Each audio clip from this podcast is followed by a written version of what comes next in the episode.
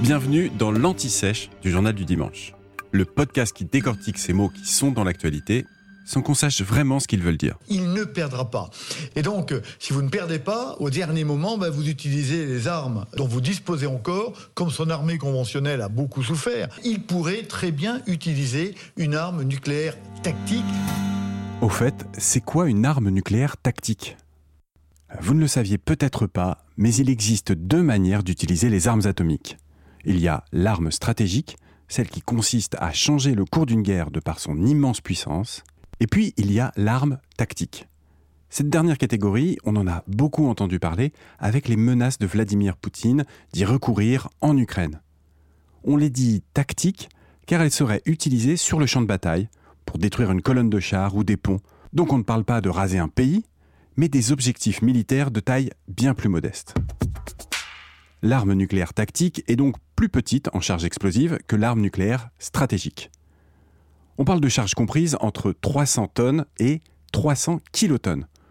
Alors pour vous aider à vous y retrouver, sachez que la bombe lancée à Hiroshima était de seulement 15 kilotonnes. Oui, on a vraiment changé d'air sur les armes atomiques. Une bombe nucléaire tactique est en théorie transportée par un vecteur ayant une portée inférieure à 5500 km. Alors un vecteur, hein, c'est du jargon militaire, ça peut être une batterie de lance-missiles, un avion, un bateau, un sous-marin, un char, un camion et même un train, comme c'était le cas en URSS.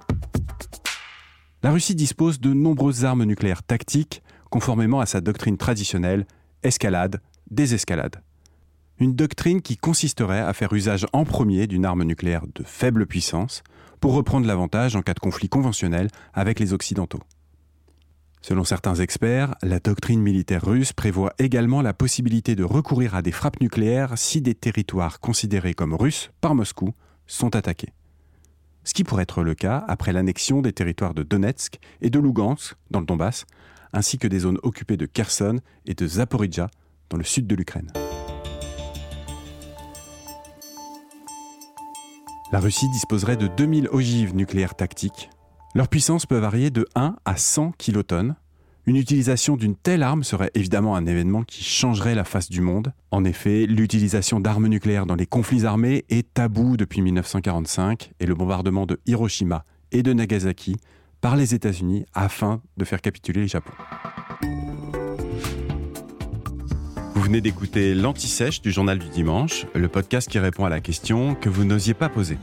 Je suis Vivien Vergniaud et si vous avez aimé ce podcast, mieux si vous voulez écouter d'autres épisodes préparés par la rédaction du JDD, c'est facile. Abonnez-vous, suivez-nous, c'est gratuit. On vous donne rendez-vous trois fois par semaine en podcast et tous les jours sur le JDD.fr. À bientôt.